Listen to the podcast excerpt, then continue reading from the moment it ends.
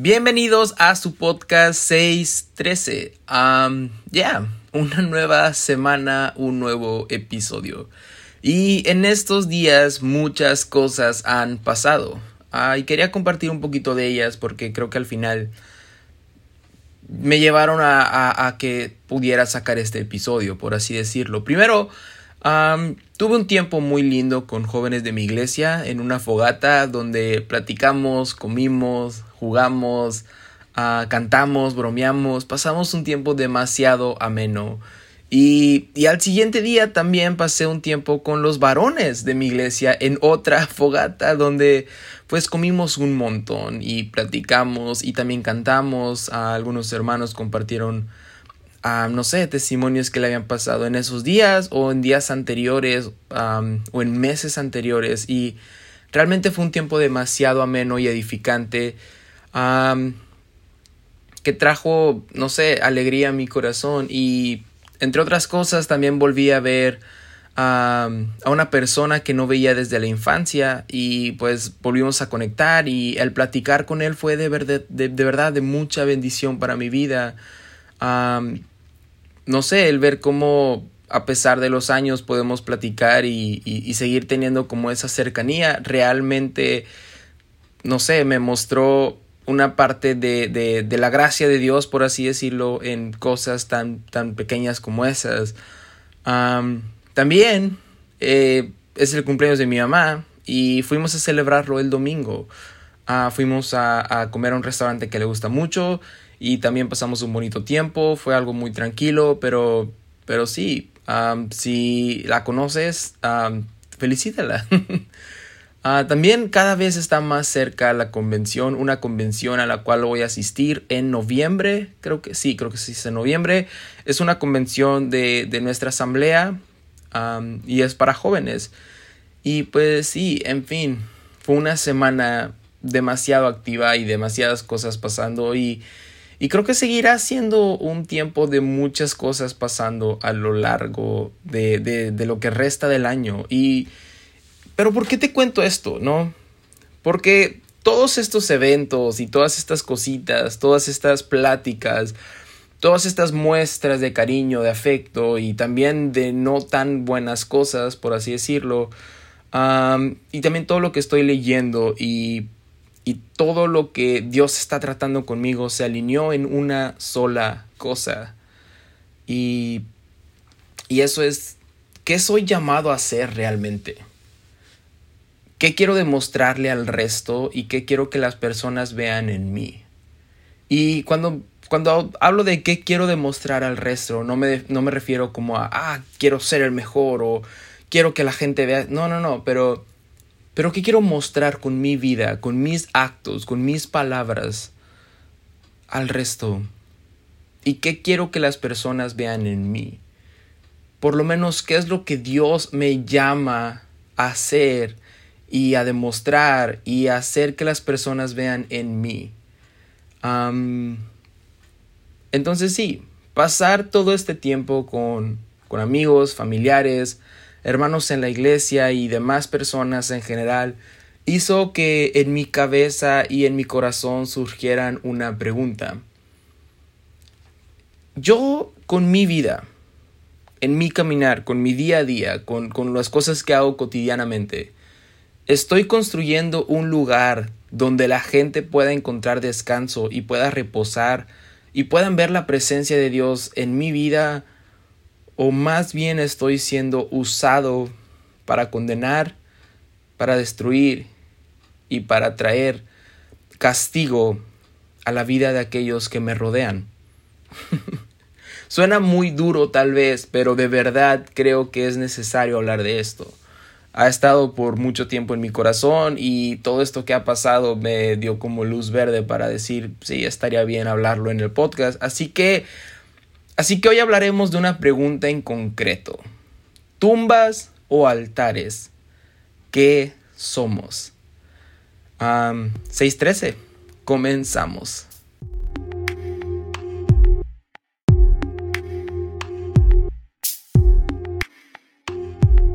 Yeah capítulo 10 de este podcast y, quiero hablar un poquito de este concepto y, de un apodo, por así decirlo, que se nos da a nosotros como creyentes, como hijos e hijas de Dios, en la palabra de Dios, en la Biblia.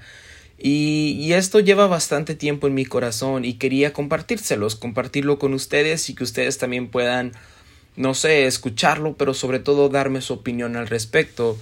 Ah, pero para comenzar, quiero comenzar agradeciendo a cada una de las personas que siguen escuchando estos episodios. De verdad, no saben cuánto lo aprecio, no saben qué tan agradecido estoy con cada una de las personas que está escuchando esto, compartiéndolo, comentándolo, etc. De verdad lo aprecio mucho y, y también quería invitarte si a ti te gustaría apoyar este proyecto y te gustaría que creciera o que llegara más gente, te invito a que, a que lo compartas en tus redes sociales, ¿va? que, no sé, que digas, hey, esto está bueno, o, si es que te gustó, claro, o también que se los mandes a, tus amigos o familiares que crees que puedan ser bendecidos con algo de lo que aquí se hable.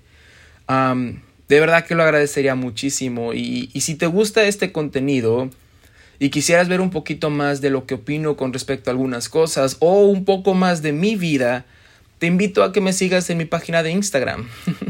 y así también puedas etiquetarme si llegas a compartir este podcast, ¿no?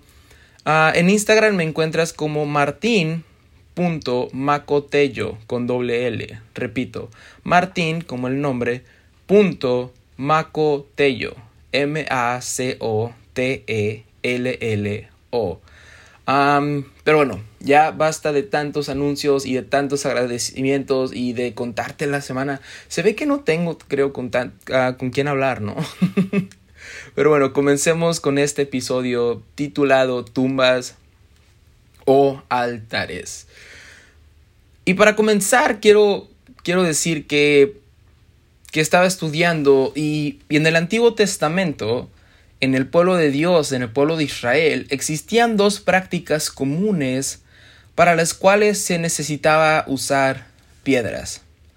Y estas dos prácticas eran la lapidación, que consistía en, pues eso, lanzar piedras en contra de alguna persona que fuera culpable de algún delito como lo es el adulterio, la idolatría, el paganismo, o incluso si alguna persona enferma de lepra o alguna enfermedad contagiosa se acercara al pueblo sin estar limpio, todo aquel que cometiera alguna de estas faltas era culpable y se le tenía que apedrear hasta que muriera y quedara enterrado bajo las piedras. a esto se le llamaba lapidación y esta práctica podemos verla a lo largo de las escrituras en el Viejo Testamento y aún en el Nuevo Testamento con la muerte de un joven diácono llamado Esteban o incluso cuando Pablo describe que a él mismo lo apedrearon pero no consiguieron matarlo. el pueblo de Israel lo hacía porque así lo dictaminaba la ley judía. O sea, suena muy fuerte, suena muy crudo, suena muy duro, pero por increíble que parezca, ellos cuando lo hacían, no lo hacían, entre comillas, con mala intención. No, no, no, no era porque eh, tenían tanto coraje contra esa persona que decían, ah, sí, por coraje te vamos a matar sino porque según ellos creían que estaban haciendo lo correcto, que estaban apegándose a la justicia y que eso era lo que quería Dios. Ah, porque por lo menos así, así interpretaban la ley judía, la ley que se les había dado. Sin embargo, en el capítulo 8 de, del Evangelio de Juan, ah, podemos ver una, una historia de Jesús con una multitud, a unos fariseos que le presentan a una mujer que agarraron en adulterio.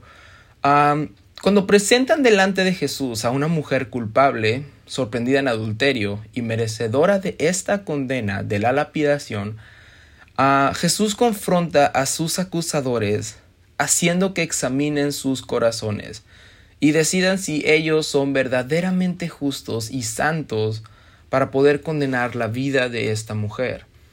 Obviamente, todos dejan las piedras en el suelo y se van, pero, pero no conforme con eso, Jesús decide extender su misericordia con la mujer y la perdona. Se, se arrodilla ante ella o se inclina ante ella y la perdona de sus pecados diciendo, ¿dónde están los que te acusaban? Ella le responde, ninguno me acusó, ninguno me condenó. Y él dijo, yo tampoco te condeno, vete y no peques más. Entonces podemos ver que la lapidación, el matar a alguien y dejarlo enterrado bajo piedras, era un acto que se practicaba muy a menudo y lo hacían según ellos de acuerdo a la ley. La segunda práctica que implicaba tener piedras era la construcción improvisada de altares que servían como recordatorio de milagros y proezas que Dios había hecho con el pueblo de Israel. Suena muy, muy contraproducente y dos, pueblos, dos polos opuestos, pero sí. Uno era la lapidación y la otra era la construcción de altares. Un ejemplo de esto, de la construcción de altares, lo podemos ver en los capítulos 3 y 4 del libro de Josué, donde Dios hace que el pueblo de Israel cruza el río Jordán y donde el pueblo toma al final doce piedras para construir un altar que les recuerde lo que Dios había hecho por ellos en ese lugar. Porque ves, terminaron de pasar el río y Dios los manda a tomar doce piedras y les dice construyan aquí un altar para que cuando pasen los años y sus hijos y los hijos de sus hijos lo vean, ustedes puedan recordarles y decirles, aquí Dios hizo este milagro, nos libró y abrió de nuevo los mares. Pero ¿por qué estoy hablando de estas dos prácticas que tienen que ver con piedras? es, entre comillas, simple y entre muchas analogías o diferentes maneras de cómo la Biblia habla de nosotros los creyentes o hijos de Dios no sé, sobrenombres que eso nos dan. Ah, existe una que me llama mucho la atención y de verdad ha estado en mi corazón por bastante tiempo ya.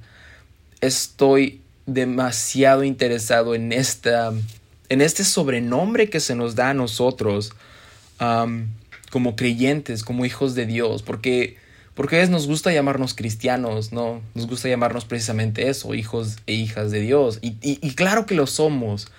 Pero en Primera de Pedro, capítulo 2, en los versículos 5 y 6, dice, Cristo es la piedra viva, rechazada por los seres humanos, pero escogida y preciosa ante Dios.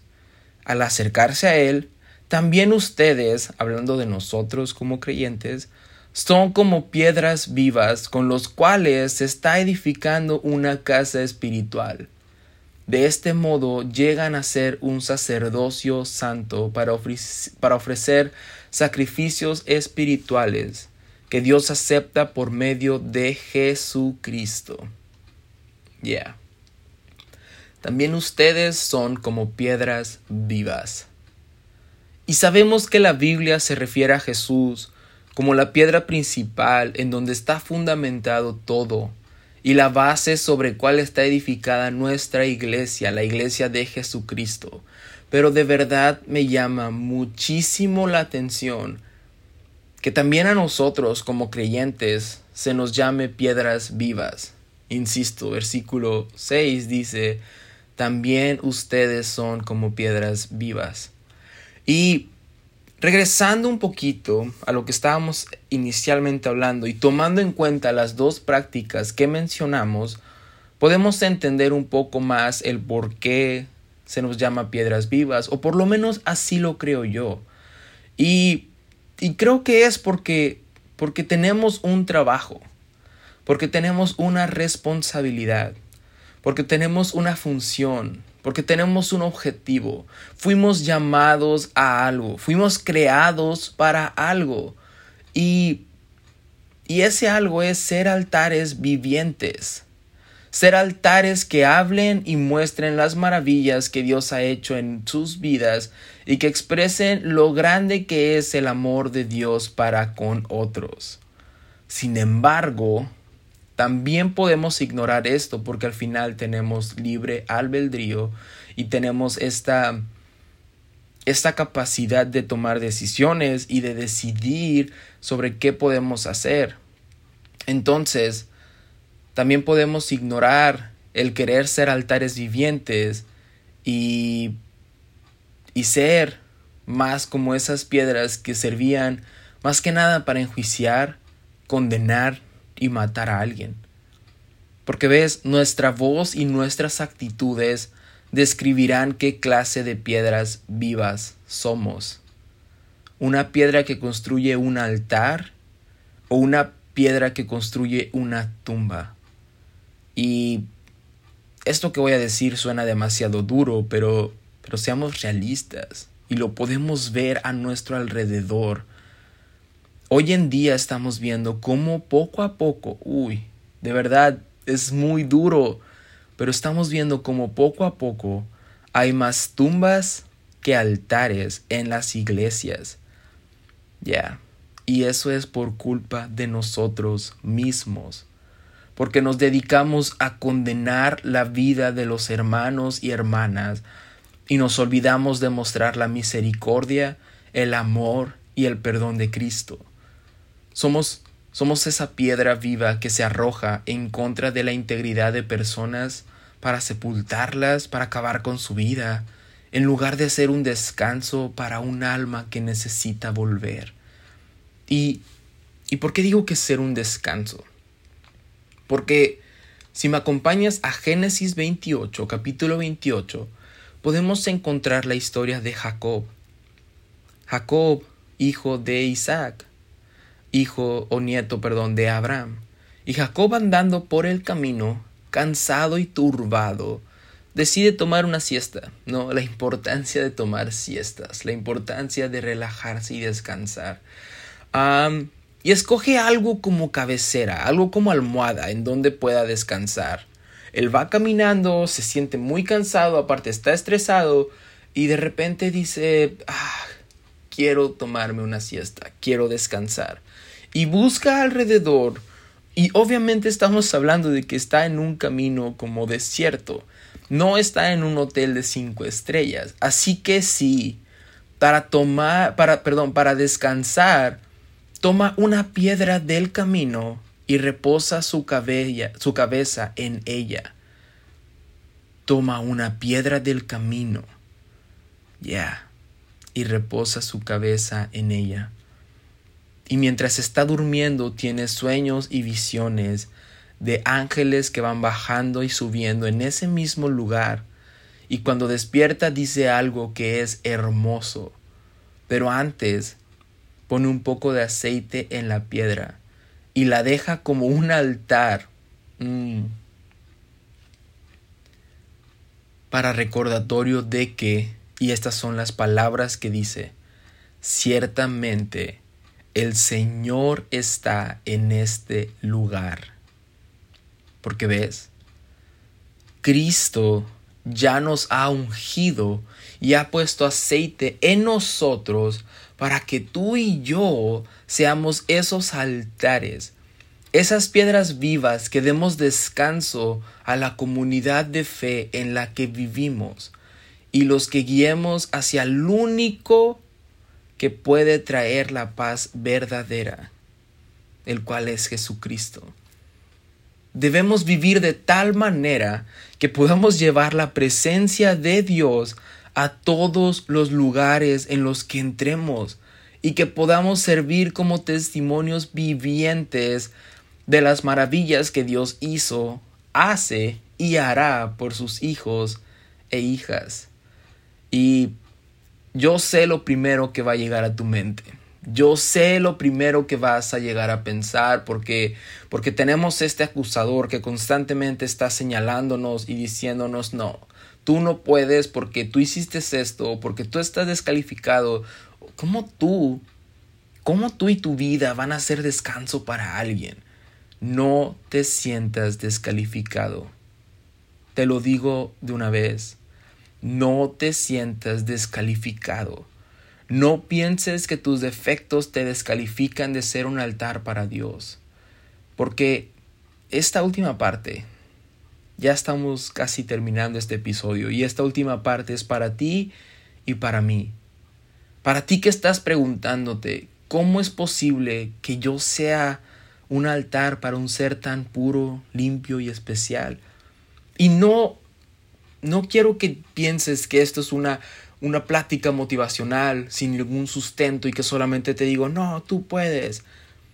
Sino quiero mostrarte que en la Biblia, en Éxodo 20, versículo 25, el Señor le dijo a Moisés, cuando quieran hacerme un altar de piedra, no corten las piedras con ninguna herramienta, sino úsenlas tal como las encuentren.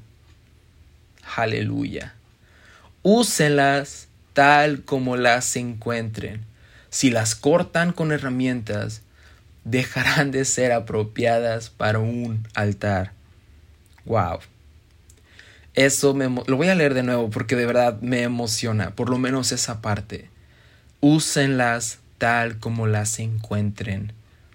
Si las cortan con herramientas, dejarán de ser apropiadas para un altar. Yeah.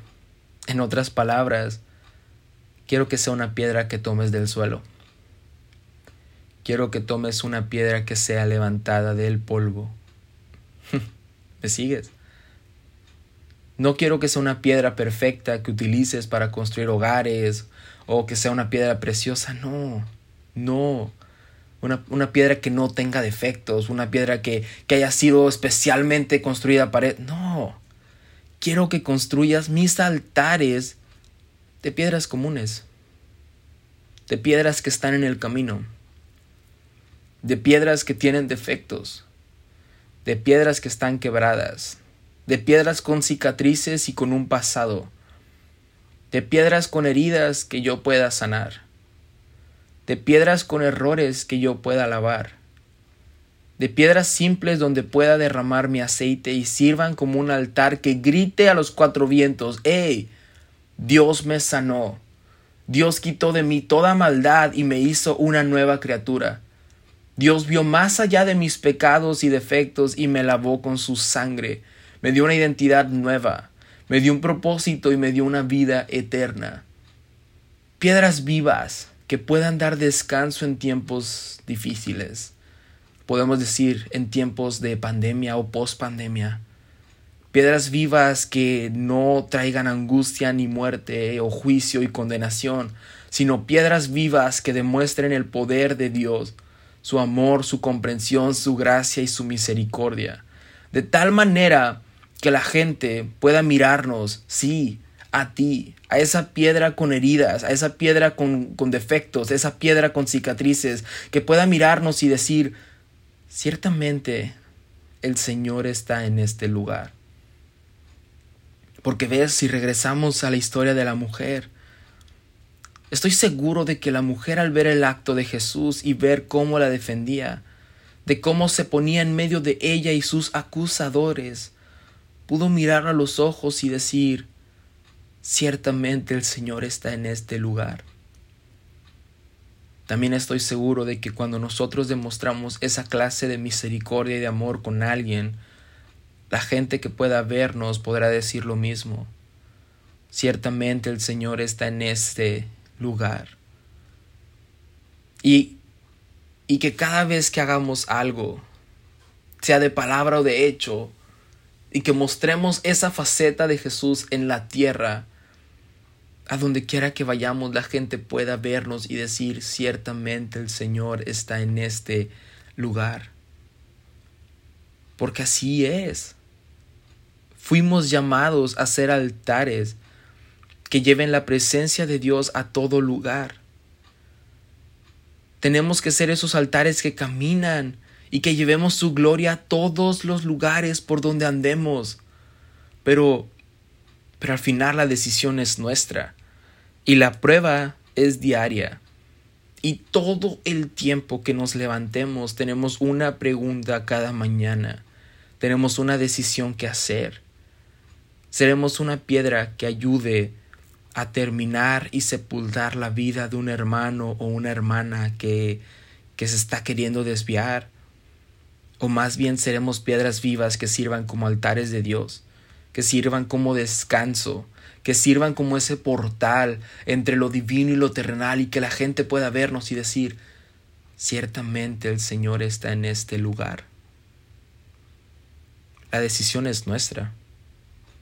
Con palabras, con acciones, con todo, con decisiones que tomemos, es nuestra. Nosotros decidimos si seremos esas piedras que sepulten o esas piedras que se levanten como altares.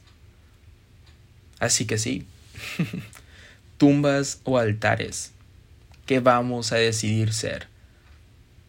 Y tal vez voy a sacar otra parte de esto más adelante. No sé si sea la próxima semana o más adelante, porque aquí no termina esto. hay otra cosa que quiero hablar sobre los altares, pero por el momento quería, quería dejarte con esta pregunta. Que la medites, que la lleves en oración, que cada vez que vayas a, decir una palabra, que vayas a, a tomar una decisión, preguntes, ¿esto va a traer edificación a la vida de esta persona? Si hago esto, la persona al ver esta acción podrá decir ciertamente el Señor está en este lugar o más bien servirá como un juicio que sepulte a esta persona tumbas o altares. ¿Qué seremos? ¿Qué vamos a decidir ser? Espero que, que hayas servido este capítulo para algo, que haya sido de bendición en tu vida, que Dios te bendiga muchísimo y nos vemos la siguiente semana. Que Dios te bendiga.